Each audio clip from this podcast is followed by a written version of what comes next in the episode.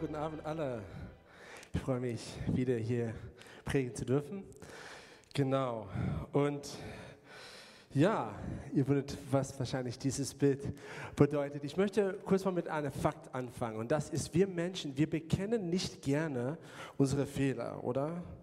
Das irgendwie liegt an unserer menschlichen Natur, dass wir es nicht mögen, zu sagen, dass wir falsch waren. Und das, glaube ich, betrifft uns alle aber weiß ich auch bei mir, bei uns zu Hause, uns alle, aber auf jeden Fall unsere Kinder. Und ähm, ich habe gemerkt, bei unseren Kindern, es gibt vier Phasen, wodurch man sie so ziehen muss, bis sie wirklich bekennen, dass sie was falsch gemacht haben. Und die erste Phase ist reine, pure Verleugnung. Sie verleugnen das einfach.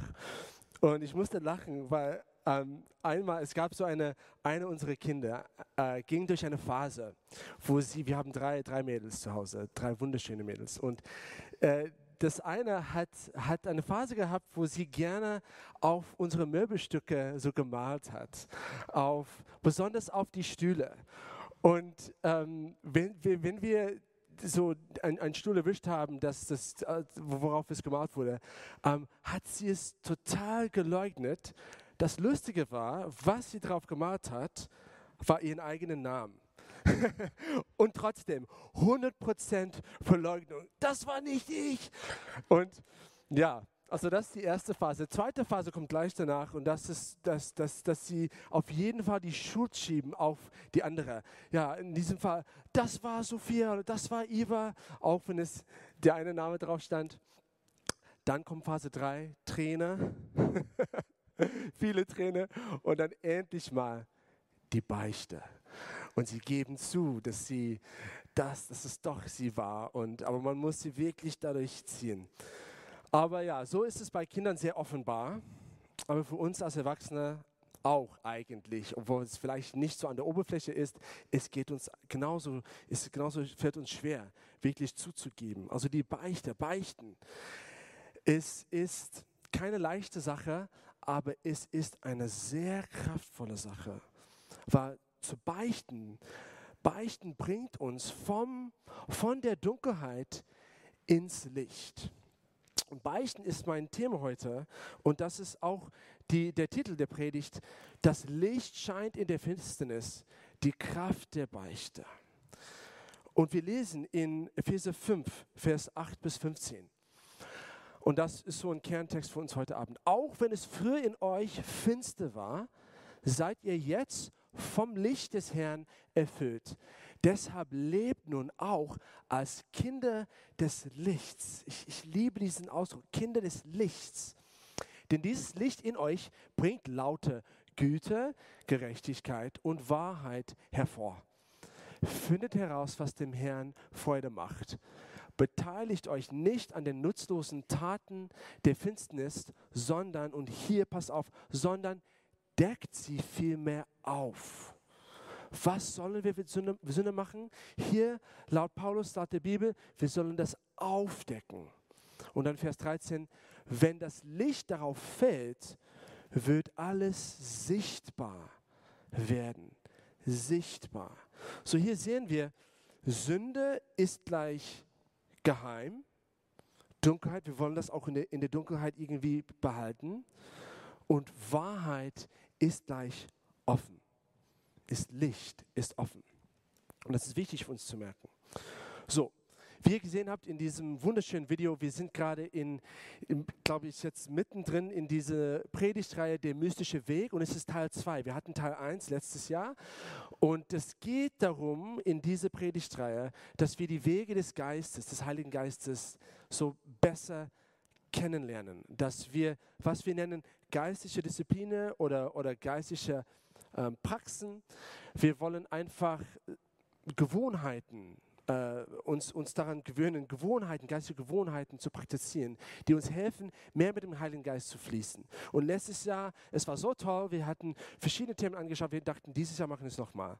Und wir haben schon mal gehabt das Thema Fasten und Feiern. Dann hatten wir, Carsten hat zu uns geredet über Stille und Einsamkeit, Marina über Erholung und den Sabbat. Und dann heute bin ich dran mit dem Thema, unsere Sünden zu bekennen. Schönes Thema. Ich dachte, yay, Sünden bekennen, also die Beichte. Aber eigentlich, je mehr als ich da, da reingeschaut habe, habe ich gesehen, wow, das ist so kraftvoll. Und das hoffentlich kommuniziere ich heute und bringe ich rüber.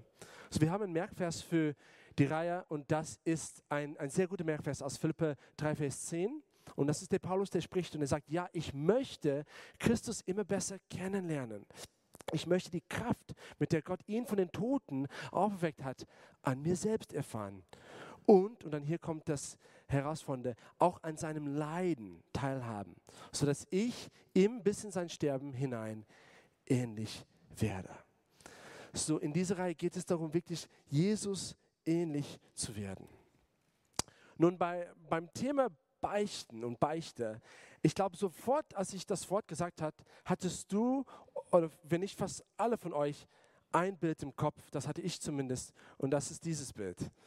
Der Beichtstuhl, der Beichtstuhl. Und das kennen wir. Wer, wer, hat schon, wer hat schon so an einer katholischen Beichte teilgenommen? Also ich nicht. Okay, nur ein paar. Aber alle von uns kennen diesen Stuhl. Warum? Weil es ist aus den Medien, aus Filmen, aus Serien. Wir, wir wissen genau, wie das läuft. Also vergib mir, Vater, denn ich habe gesündigt.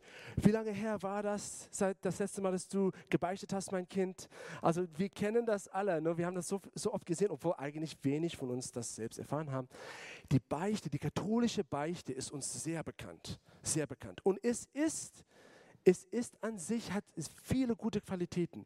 Ich liebe es, dass die katholische Kirche hat diesen, diesen äh, regulären Rhythmus, dass man sich selbst prüft, Selbstprüfung und dann auch, dass man eine andere Person beichtet, die Sünde bekennt. Und das ist sehr gesund. Ich habe so ein bisschen geschaut im Internet und gefunden einen, einen katholischen Ratgeber, Leitfaden für, für die Beichte. Und da, die haben die zehn Geboten genommen und jedes Gebot als so Thema gehabt, worunter fünf bis sechs Fragen zur Selbstprüfung stand. Also zehn Gebote, fünf bis sechs Fragen pro Gebot, das heißt 50 bis 60 Fragen zur Selbstprüfung, die man, womit man sich prüfen kann selbst, zu schauen, wo man steht. Also richtig krass, gut. Was nicht so gut daran ist, ist, dass in der katholischen Kirche äh, es gibt die Theologie, dass nur ein geweihter Priester Absolution ähm, erteilen kann. Und wir natürlich glauben, dass, dass durch Jesus, Jesus, dass wir alle Priester sind, Könige und Priester, und dass auch Jesus unser Hohepriester ist. Und wir brauchen keinen geweihte Priester in der Gemeinde als, als Zwischenperson, zu der wir beichten müssen, sondern wir können direkt zu Gott und auch zu vertrauten, zu anderen vertrauten Menschen gehen, ähm, um direkt zu beichten. Genau. Und so, wenn, wenn wir das Thema Beichten haben oder, oder, oder die Sünde zu bekennen, es ist, es ist gut, dass wir auch so das Bild vor Augen haben, aber lass uns ein bisschen breiter denken. Es Beichte ist nicht nur für Katholiken, es ist nicht nur für die katholische Kirche, es gehört Christen, es ist in der Bibel, wir werden das jetzt anschauen, es ist in der Bibel, es ist für uns alle. Und es ist nicht nur für religiöse Menschen, sondern es ist wirklich eine hilfreiche Praxis für alle. Deswegen haben wir das inkludiert in diese Predigtreihe, weil wir das für sehr hilfreich finden. Genau. So, ähm, ja, Beichten kannst du in jedem ruhigen, intimen Raum, wo du zur Ruhe kommst in deinem Herzen und du vor Gott und auch vor anderen vertrauten Menschen auch bei ähm, Sünde ablegst. Und, und zu den vertrauten Menschen haben wir auch, äh, sagen wir auch etwas später dazu. Also Beichte geht nicht nur zwischen dir und Gott, sondern auch zwischen dir und Menschen. Dazu kommen wir noch detaillierter später. Aber lass uns erstmal die Frage stellen, warum? Warum ist es wichtig, Selbstprüfung und, und die Sünden zu bekennen? Also kurzum könnte ich sagen, es ist, weil die Sünde in der Dunkelheit wächst, aber sobald du die Sünde ans Licht bringst, es stirbt. Also Sünde ist, du kannst Sünde so, so äh, vergleichen, in diesem Fall mit Schimmel oder mit Vampire also es, es, es liebt die Dunkelheit, aber sobald du das Licht darauf scheint, dann stirbt es. Und genau, so Licht und Dunkelheit ist auf jeden Fall ein Thema, was, was, was, was wir heute so betrachten werden. Und wir schauen, wir hatten schon diese äh, Abschnitt aus Epheser 5, wo es viel über Licht und Dunkelheit geredet hat. Und jetzt schauen wir nochmal ähm, weiter, Johannes 3, so ein anderer Abschnitt aus der Bibel, wo es auch darum geht. Und ich glaube, dass es steht hier, sie, sie hassen das Licht, aber ich glaube, wir könnten uns auch da mit einbeziehen.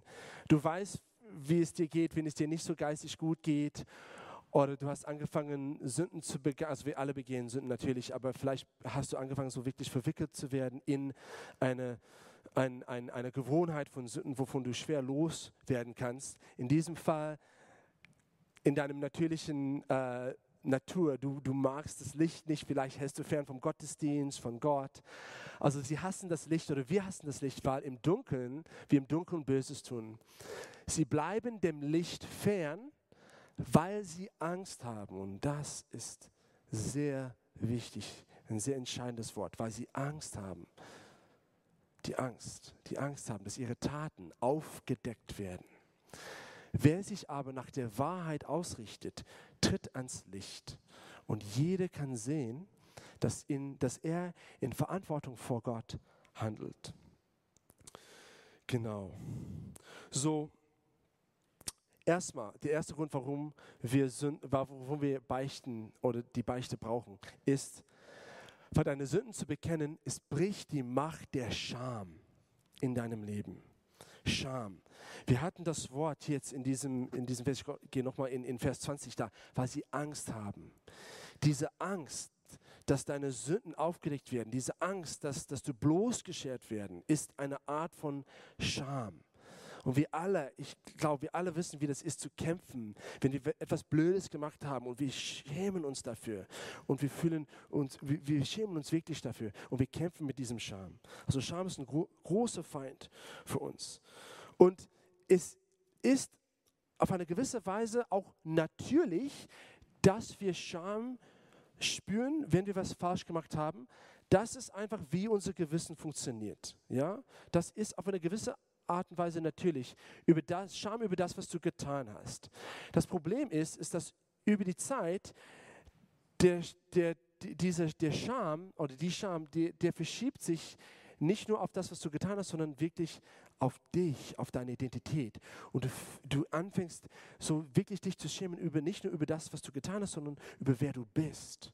Und der Teufel kommt und er flüstert Lügen in deine Ohren, dass du ein Versager bist. Und du spürst diesen Scham wirklich, es ergreift deine Identität. Und du, es hält dich gefangen. Es ist sehr, es ist sehr giftig für, dein, für unser geistliches Wachstum, die Scham. Und Scham hält uns von Gott und von anderen isoliert. Wir sind von Gottes Hilfe und Gottes Gnade in einer gewissen Weise abgeschlossen oder ausgeschlossen, weil wir uns weigern, ans Licht zu kommen. Und Augustinus hat Folgendes gesagt. Augustinus war ein großer Kirchenvater und der hat ein Buch geschrieben namens Bekenntnisse. Und hier hat er geschrieben, wenn ich nicht bekenne, Herr, würde ich dich nur von mir verbergen, nicht mich vor dir.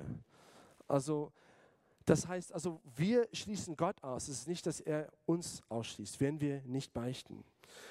Und deswegen eine wichtige Wahrheit, die wir wirklich erkennen müssen, ist, und was uns wirklich helfen wird, diesen, diesen Feind zu überwinden, ist, dass für diejenigen, die zu Jesus Christus gehören, wie es steht in Römer 8, Vers 1, es gibt was, keine Verurteilung mehr, kein Grund mehr für Scham. Und der Grund dafür ist das, was im Kreuz passiert ist. Und das möchte ich kurz mal darauf eingehen. Wenn du hier bist und du bist vielleicht zum ersten Mal hier oder dein erstes Mal überhaupt in eine Kirche und du weißt nicht genau, was passiert ist am Kreuz mit Jesus, oder vielleicht bist du hier und du hast diese Botschaft, die gute Nachricht schon tausendmal, zigmal gehört. Wo auch immer du bist, hör mal gut zu und lass das von deinem Kopf, von deinem Verstand in dein Herz sinken. Weil es ist so wichtig, dass wir diese Wahrheit, diese gute Nachricht über unsere Identität in Jesus Christus, dass wir das im Herzen wirklich verstehen. Also ganz kurz geht es darum, dass die Sünde, wir haben schon viel über Sünde geredet jetzt heute Abend, die Sünde trennt uns von Gott. Die Sünde ist keine gute Sache, es ist unser Feind und es trennt uns von der Beziehung zu Gott. Und egal wie viele gute Werke wir tun können, egal wie viel wir leisten können, wir schaffen es nicht, unseren Weg zurück zu Gott zu schaffen, weil Gott verlangt, Gott ist Gott, der ist heilig und der verlangt Perfektion. Und deswegen, aber Gott ist auch nicht nur heilig, sondern er ist auch vor allem liebend, unser Vater. Und er hat Jesus, sein einziger Sohn, geschickt auf Erden. Und Jesus hat den Preis für die Sünde bezahlt am Kreuz, als er gestorben ist. Jesus hat das Leben gelebt, das wir hätten leben sollen, ein perfektes Leben. Er hat zahlreiche gute Werke getan, aber hauptsächlich das gute Werk am Kreuz hat er getan, stellvertretend für uns zu sterben, den Preis für unsere Sünden, für deine Sünden zu bezahlen, so dass es keine Strafe mehr für die Sünden gibt, keine Verurteilung und damit auch keine Schande, keine Scham. Wenn du zu Jesus Christus gehörst, wenn du sagst, Jesus, ich glaube, dass du am Kreuz für meine Sünden gestorben bist und ich nehme das persönlich an, ich treffe eine Entscheidung, dich nachzufolgen als mein Herr und mein Retter.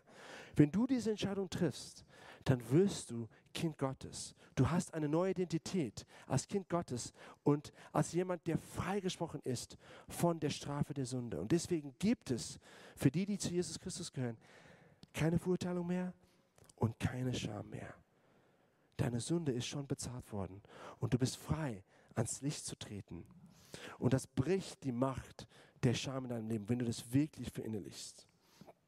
Genau. Wir sollen ruhen in unserer Akzeptanz.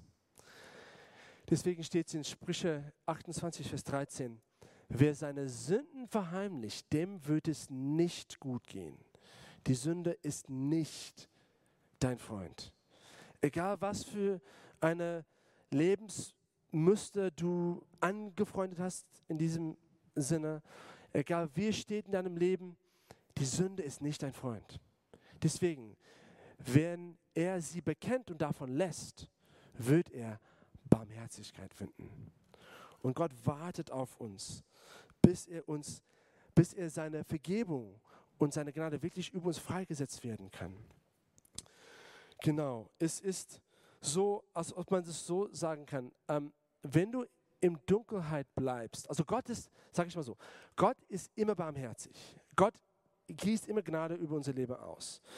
Aber wenn wir, wenn wir unsere Sünden verheimlichen und wenn wir in der Dunkelheit bleiben, Gottes Wirken in unserem Leben ist so gekürzt. Es ist, als ob nur so ein von der Rolle so nur ein Spalt geöffnet ist und nur ein bisschen Licht reinkommt.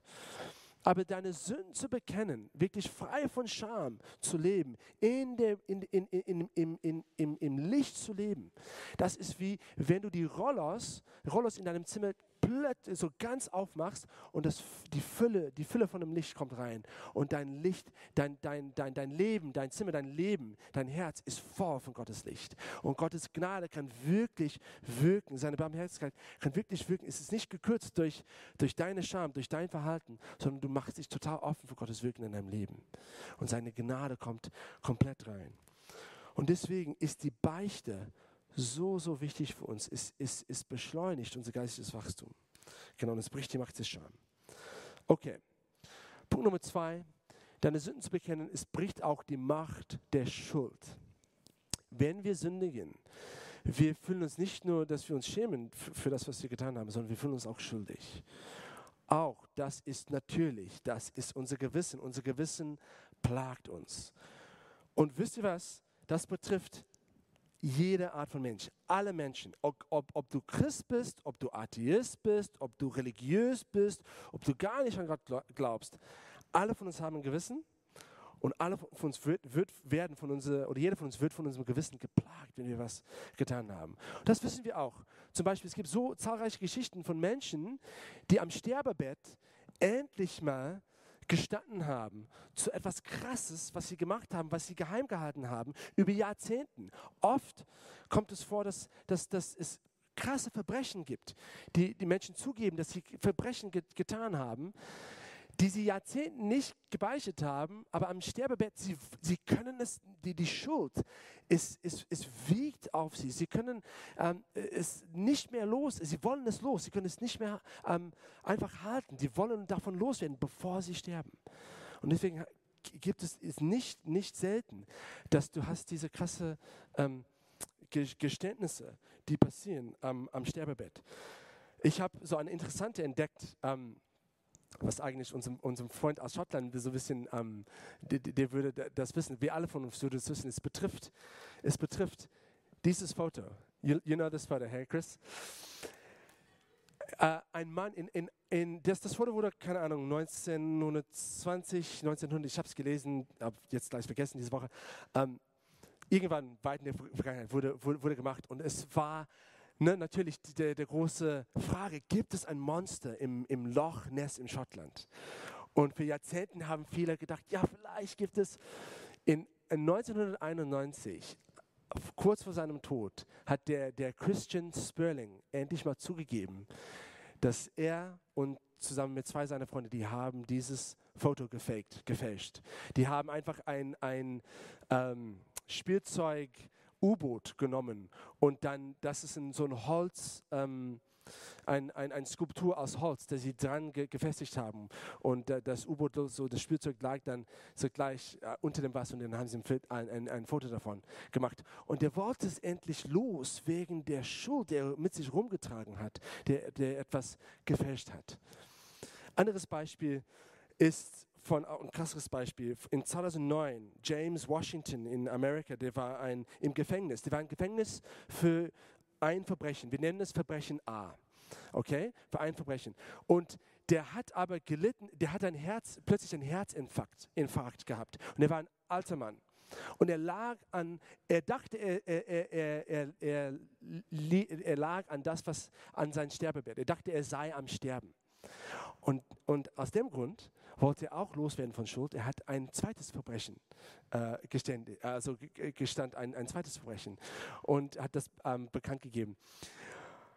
Das Lustige, wenn ich das so sagen kann, ist, dass er eigentlich doch nicht gestorben ist.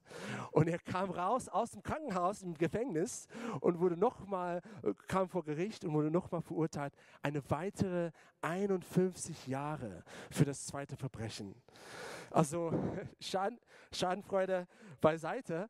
Äh, alle von uns, wir kämpfen mit Schuld und, und wir können irgendwie nicht damit so gut umgehen. Aber das zu beichten, deine Sünden zu bekennen, das löst dir von der Kraft, die Schuld hat über dein Leben. Schuld ist auch sehr giftig für unser geistiges Leben. Charles Spurgeon, ein, ein sehr bekannter Prediger, hat Folgendes gesagt, es schadet deinem Glück nicht, deine Sünde zu bekennen. Das Un Unglück dagegen, das Unglück liegt darin, dass man es nicht bekennt. Also wenn du etwas geheim hältst, dann bist du nicht glücklich. Du trägst diese Schuld mit dich rum, mit dir rum. Und deswegen ist die Beichte auch so wichtig. Ein anderes Beispiel davon, von jemand, der Schuld mit sich getragen hat, ist König David in der Bibel. Und wir lesen im Psalm äh, 32, 3 bis 5, König David, der Kontext ist, der hat Ehrbruch begangen, begangen mit Bathsheba. Und das hat ihn geplagt. Und er wollte es nicht beichten. Und er hat sogar alles Mögliche gemacht, dass diese Sünde geheim blieb. Er hat sogar dafür gesorgt, dass der Ehemann ähm, gestorben ist, getötet wurde im Kampf. Der hat auch die Bathsheba zu ihm genommen äh, und, und, und hat sie verheiratet, bevor das Kind in die Welt kam, sodass keiner herausfinden würde. Aber letztendlich mal, Gott hat es dem, dem Propheten Nathanael, ähm, ähm, ja, Nathanael gesagt, Nathan, sorry, dem Prophet Nathan gesagt. Und Nathan kam zu ihm und hat ihm gesagt, ja, du hast diese Sünde begangen, du hast, ähm, du hast Ehebruch begangen. Und dann David musste es loswerden, musste es bekennen. Und hier lesen wir Psalm, ähm, von seiner Reise sozusagen, Psalm 32. Äh, Solange ich meine Schuld verschwieg, wurde ich von Krankheit zerfressen. Den ganzen Tag habe ich nur gestöhnt. Tag und Nacht lastete deine Hand, Gott, auf mir. Da verging mir alle Lebensmut. Ich verlor jede Kraft wie unter stechender Sonnenglut. Denn endlich, denn, end, dann, sorry, dann, endlich bekannte ich dir meine Sünde. Meine Schuld verschwieg ich nicht länger vor dir. Ich sagte, ich will dem Herrn alle meine Vergehen bekennen. Und du, ja, du befreitest mich von der Last meiner Sünde. Also die Beichte, es befreit uns von der Schuld, die unser Leben beherrscht. Und es bringt uns Frieden und sogar Freude vor Gott und vor Menschen. Deswegen, wenn du den Frieden Gottes brauchst, fasse Mut und bekenne deine Sünden vor Gott und auch vor einem vertrauten Freund. Also wir hatten Scham und Schuld und jetzt der dritte Punkt ist, hoffentlich kannst du das lesen, ich wollte so, dass es äh, voll Licht und hell ist, deine Sünden zu bekennen, bringt die Kraft, es bringt die Kraft des Lichts. Und ich habe vorher, genau, darüber geredet, wie ähm, wenn du das Fenster ganz aufmachst, dann strömt das Licht Gottes rein. Und das Licht ist so kraftvoll. Es ist so kraftvoll. Augustinus nochmal, der schrieb, das Bekenntnis der bösen Werke ist der erste Anfang der guten Werke. Es ist der erste Anfang der guten Werke. Das Licht kommt rein und es verwandelt dein Leben und es gibt, es, es verleiht dir geistliche Kraft. Es befreit dir von so vieles, aber es auch verleiht dir Kraft. Deswegen ist der erste Anfang der guten Werke. So, genau. Es setzt die Macht der Gnade Gottes komplett frei über dein Leben. Und ich glaube, das hast du schon erlebt. Auch vielleicht, wenn du hier nicht unbedingt mit Gott äh, wandelst. Jeder von uns, wir kennen diese, oh, diese Erleichterung, wenn wir endlich mal zugeben zu etwas, was wir falsch gemacht haben, was wir geheim gehalten haben. Es gibt so, auch, auch ob wir an Gott glauben oder nicht, es gibt diese Erleichterung. Also diese Friede, die, die, der Friede, der von Gott kommt, erfahrt jeder Mensch, wenn wir das, was wir falsch gemacht haben, wenn wir das bekennen. Genau. Es fühlt sich wie ein Neuanfang an. Und das ist, weil es ist, es ist doch ein Neuanfang. Es ist ein Neuanfang. Also wenn man, wenn man richtig beichtet, richtig zu beichten, ist nicht nur zu sagen, dass du etwas gemacht hast, sondern zu bekennen, zuzugeben, dass es falsch war. Und deswegen, dass du dich davon abwendest. Wahre Beichte ist ein Akt der Buße. Es ist die Buße. Wo du sagst, okay, ich habe was Falsches gemacht, ich bringe das jetzt ans Licht und ich wende mich davon ab, ich kehre mich davon und ich gehe in diese Richtung. Ich jetzt höre auf, weg von Gott zu rennen, alles geheim zu halten, sondern jetzt gehe ich mit Gott, ich laufe mit ihm im Licht, im, in der Offenheit. Ich bekenne meine Sünden und ich gehe mit Gott. Und ich, ich, ähm, genau, ich, ich sage seine Wille. Ich unterstelle, ich stelle mich unter seinen Willen in mein Leben. Und das ist genau wie die, die Buße aussieht. Es ist ein, ein Umkehren, 180 Grad, wo du, wo du deine Sünden in der Vergangenheit hinter dir lässt. Genau. Und das voraussetzt Demut. Das voraussetzt Demut. Alle von uns, wir wissen, das ist, es, ist, ähm, es ist demütig, einfach zu sagen, dass du geirrt hast. Es ist wirklich demütigend, das vor, vor einem anderen Menschen zu bekennen. Und du, du musst eine gewisse Demut haben, um das zu machen. Und Demut, Demut zieht die Gnade Gottes an. Gott sagt, dass er, er, er, er, er hält sich fern von denjenigen, die stolz sind. Aber die, die Demut haben, er kommt nah. Und sobald wir Demut haben, und das ist die Beichte, es, es zwingt uns zu Demut sozusagen. Deswegen ist es so kraftvoll. Es ist man könnte schon sagen, es ist ja im natürlichen Wissen so ein bisschen peinlich. Ne? Es ist ein bisschen peinlich zu beginnen. Also peinlich, du solltest, du solltest nicht denken, dass es peinlich ist, weil das ist so, wieder bringt Scham mit sich. Aber in dem Sinne, dass es so demütigend ist und es zwingt dich zu, zu Demut. Aber das zieht Gott an. Wenn du demütig bist, dann kommt Gott in dein Leben und sein, sein, seine Kraft wird freigesetzt über dein Leben. Genau. So, wir lesen Psalm 51, Vers 17. Ähm, ein zerknirschtes, reumütiges Herz wirst du, Gott, nicht ablehnen. Gott liebt es, wenn wir Buße tun, weil wir wissen, das heißt, er weiß, dass wir gehen jetzt endlich mal Richtung Gott entgegen. Genau. So, wir sollen uns demütigen, Buße tun und unsere Sünden bekennen vor einem vertrauten Freund oder eins bis zwei vertrauten Freunden. Und das bringt uns zum letzten Punkt von heute Abend. Und das ist die Frage, die du dich vielleicht gestellt hast die ganze Zeit. Warum muss ich meine Sünden einer anderen Person bekennen? Reicht es nicht, dass ich das Gott einfach sage? Weil Gott weiß alles, Gott ist allmächtig. Ich stehe letztendlich am Tag des jüngsten Gerichts, am Ende der Zeit, nur vor Gott. Warum soll ich meine Sünden vor anderen Menschen bekennen? Das ist eine sehr, sehr gute Frage, eine sehr, sehr gute Frage und keine falsche Frage. Lasst uns in Antwort darauf reden über die Macht oder die Kraft von Rechenschaft. Von Rechenschaft. Jakobus 5, bisschen schwer da zu lesen auf den Einwand, tut mir leid. Jakobus 5, Vers 16 steht, bekennt einander, bekennt einander, anderen Menschen, bekennt einander eure Schuld und betet füreinander, damit ihr geheilt werdet.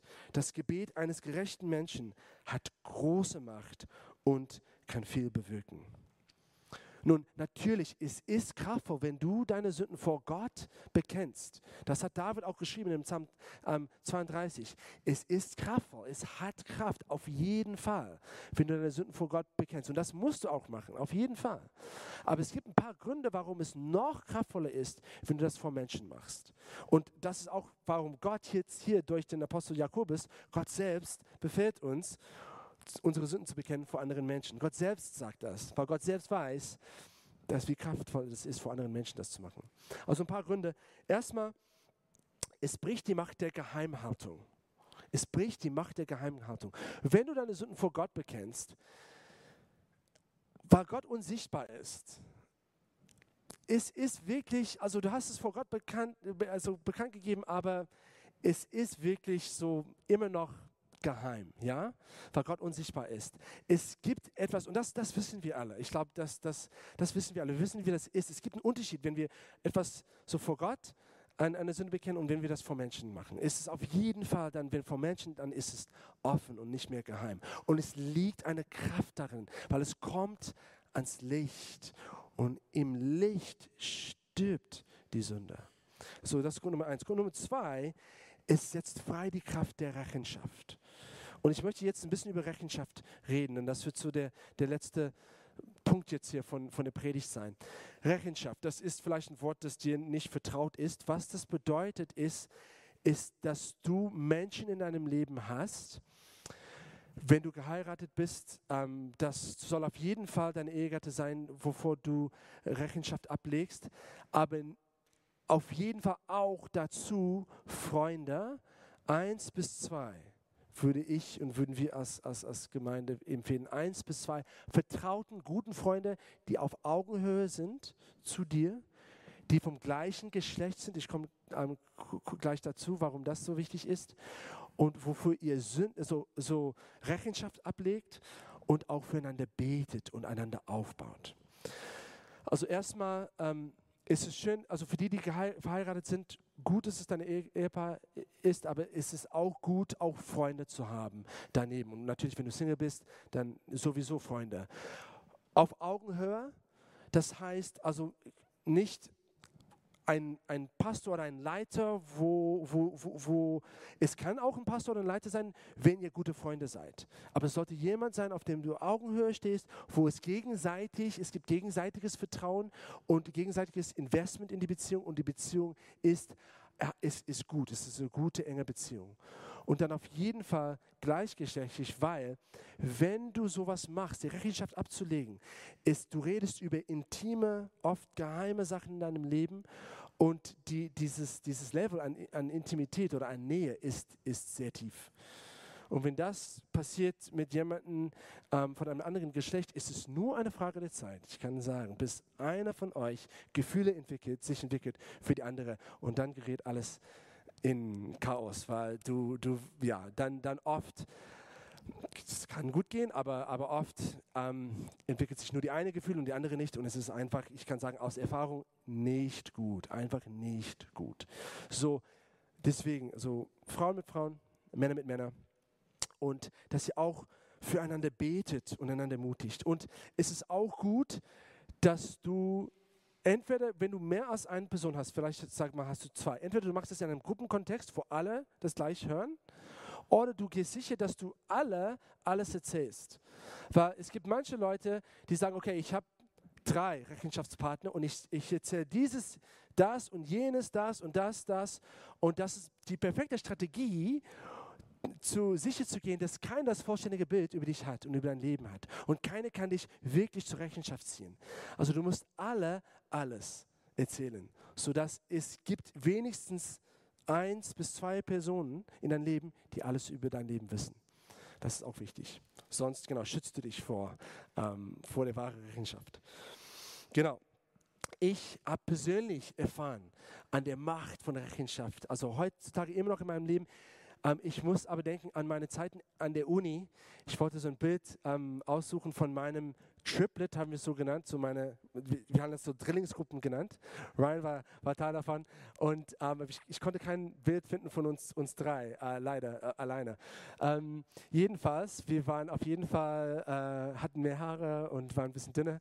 und, ähm, aber wir haben, ja, es, es war kraftvoll. Ich, ich muss sagen, ich glaube, Ryan kann das auch sagen, das war die, äh, eine der größten Katalysatoren für geistiges Wachstum in meinem Leben, dass ich regelmäßig, das war jeden Freitagabend, wir haben uns getroffen und wir haben unsere Sünden be, ähm, so, so be, be, bekannt ähm, gegeben oder, wir haben gebeichtet voreinander, wir haben gebetet füreinander, einander aufgebaut, wir haben sogar so immer so Rat geschaut, nach, wenn es so romant, ro, ro, romantische Interessen gab in unserem Leben. Was, was denkst du, ich habe Interesse ähm, oder ich entwickle Gefühle, oh nein, sie ist total falsch für dich. Das haben sie einmal für mich, für mich zu mir gesagt und das war richtig, richtig gut, weil das war genau, genau ähm, die falsche für mich.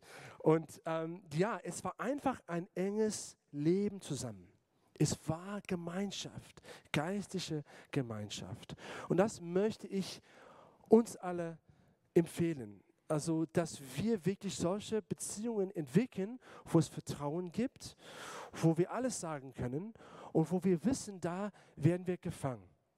Und da werden wir nicht verurteilt werden, nicht verdammt, nicht irgendwie beschämt. Also wenn ich weiß, dass, dass du mich beschimpfen würdest oder, oder verurteilen würdest, wenn ich dir etwas über meine Sünden bekenne, dann bist du der letzte Person, die allerletzte Person, die, bevor, ähm, da, bevor ich äh, beichten. Ne? Ich, also du, du fühlst dich nicht safe, du fühlst dich nicht sicher. Es muss einen sicheren Ort geben. Und das möchte ich uns als Gemeinde wirklich ermutigen, dass wir als Gemeinde eine Atmosphäre schaffen untereinander, wo es Sicherheit gibt, wo jeder das Gefühl haben kann, unter vertrauten Freunden, ich kann alles sagen, auch die schlimmsten Sachen, die ich getan habe. Und ich werde dafür aufgebaut werden, ermutigt werden, aus der Dunkelheit zu treten ins Licht und, und, und es wird für mich gebetet. Natürlich bedeutet das nicht, dass wir einander keine harten Fragen stellen. Also wir müssen harten, unangenehme Fragen stellen. Wie geht es dir wirklich? Also wir müssen das trotzdem machen und wirklich so, so, so ähm, einander prüfen, weil oft wollen wir das geheim halten und es, es, es dauert ein bisschen, wie ich erzählt habe mit meinen Kindern. Es hat so seine vier Phasen. Äh, es dauert ein bisschen, bis, bis wir wirklich endlich zugeben. Das heißt, wir müssen einander auch Fragen stellen, aber es ist in einem geschützten Raum. Genau.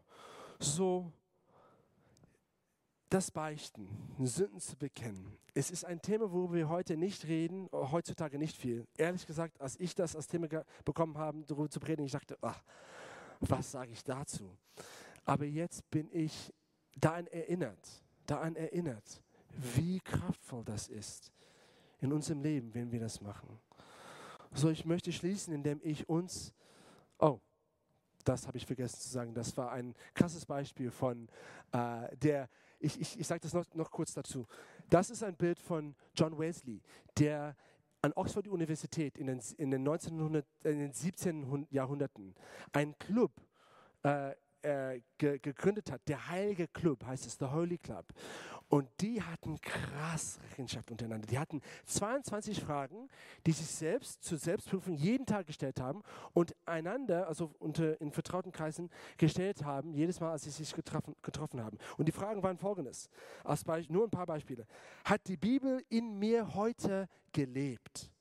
Nicht nur habe ich die Bibel gelesen, hat es in mir gelebt. Oder habe ich Freude an, an, am Gebet? Nicht nur habe ich gebetet heute, sondern habe ich Freude am Gebet? Oder ähm, gehe ich pünktlich ins Bett und stehe ich pünktlich auf? Für manche und für mich auf jeden Fall ähm, herausfordernd. Und ist Christus für mich real? Ist Christus für mich real? Es ist kein Zufall, dass viele von den Männern in dieser Gruppe, die wurden zu den Leitern von der Great Awakening, die, die, große Erweckung. Das war eine der mächtigsten Erweckungen in der modernen Zeit in England und in Nordamerika. Und die Leiter, viele der Leiter von, davon kamen aus dieser Gruppe. Und ich kann dir sagen, ich glaube, die, die sind stark gewachsen, auf jeden Fall wegen der Rechenschaft.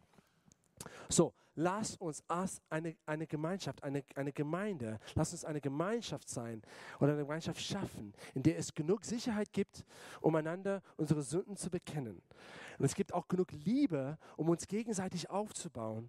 Und es gibt genug Wahrheit, um uns von der Sünde zu befreien.